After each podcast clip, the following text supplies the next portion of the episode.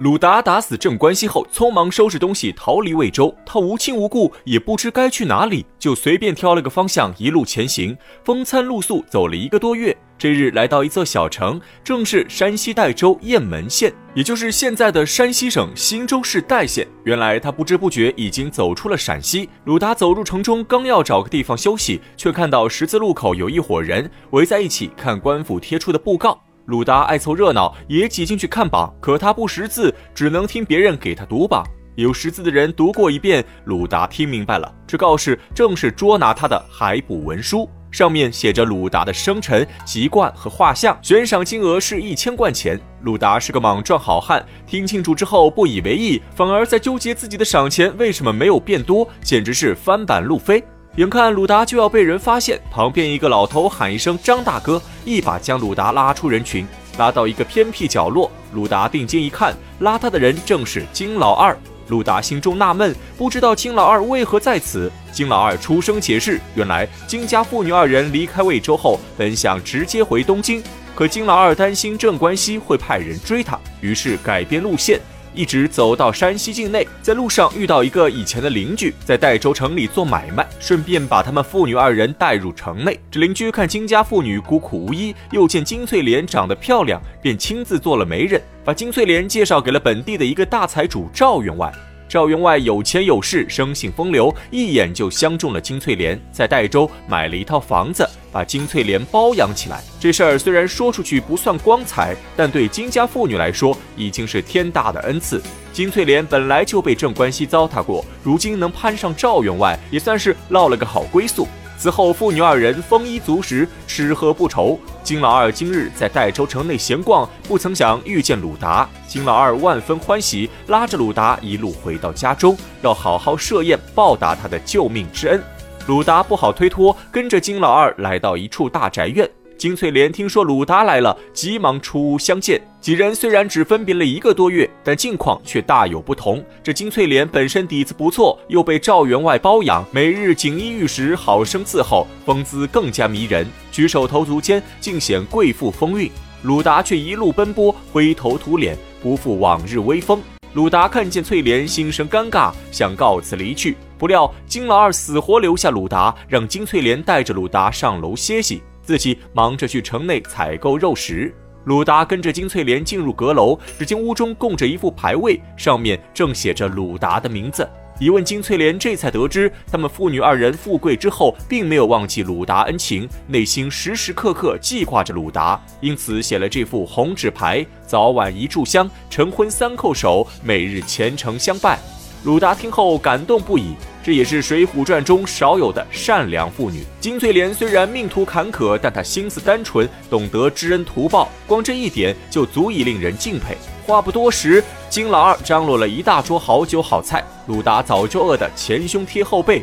正在狼吞虎咽之际，楼下传来一阵嘈杂之声，有人大喊抓贼。鲁达一听，吓得惊慌失措，以为是官府的人来抓他，提起棍棒就准备和对方拼命。结果金老二出屋一看。才知是虚惊一场，楼下站着的不是官府的人，而是赵员外和他的庄客。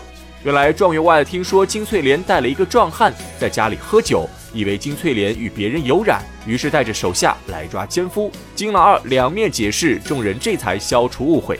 赵员外听说眼前这个壮汉便是鲁提辖，急忙上前行礼。赵员外虽然是个土豪，却也重情重义。常听金翠莲说起鲁达一举，赵员外十分敬佩鲁达。如今见到真人，赵员外心中大喜，把庄客遣散回家。他与鲁达结为相识，一起饮酒畅谈，当夜大醉一场。次日，鲁达起床，正在院中练棒，只见赵员外和金老二匆匆赶来，告诉他一个天大的事情：赵员外家的庄客不慎走漏消息，此时官府正派人来庄上捉拿鲁达。鲁达一听，急忙要收拾东西跑路，赵员外却一把拉住鲁达，给他推荐了一个好去处。原来代州城三十里外有座五台山，是中国四大佛教名山之一。山上有个文殊寺，相传是文殊菩萨的道场。寺中有个智真长老，是赵员外的兄弟。赵员外曾经在寺中许愿，要剃度一个僧人替他还愿。如今眼看鲁达走投无路，亡命天涯，他便希望鲁达当个和尚替他还愿。说到此处，便要解释一下：宋朝当和尚并不是谁想当就能当，必须要先买一个度牒，也就是相当于现在的营业执照，拿到度牒才能入寺当和尚。当了和尚可以免地税、免兵役，还可以躲过官司。一些有钱有势的大户人家会提前买下度牒，然后找一个人替他们当和尚，为的就是积德行善、消除灾孽。而替身当和尚期间，所有的花销全部由主人家出钱。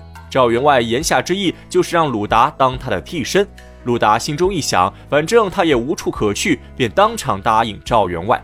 事不宜迟，赵员外立刻领着鲁达上了五台山。智真长老亲自主持剃度，禅音阵阵，香烟袅袅。鲁达跪在佛像面前，随着剃刀挥动，他的头发如雪花般散落下来。鲁达想起往事种种，恍如一场梦境。眨眼间，头发已经剃光，只剩下一脸胡须。鲁达心中不舍，恳求长老让他留下一点须发。智真长老上前说道：“寸草不留，六根清净。”给你剔除，免得争竞。全都剃掉。眼看剃刀越来越近，鲁达闭上双眼，回想起自己的遭遇，心中泛起一阵酸苦，已不自觉流出两行热泪。他恨命运不公，他恨是非不明，更恨自己英雄气短，竟落到如此地步。这正是男儿有泪不轻弹，只因未到伤心处。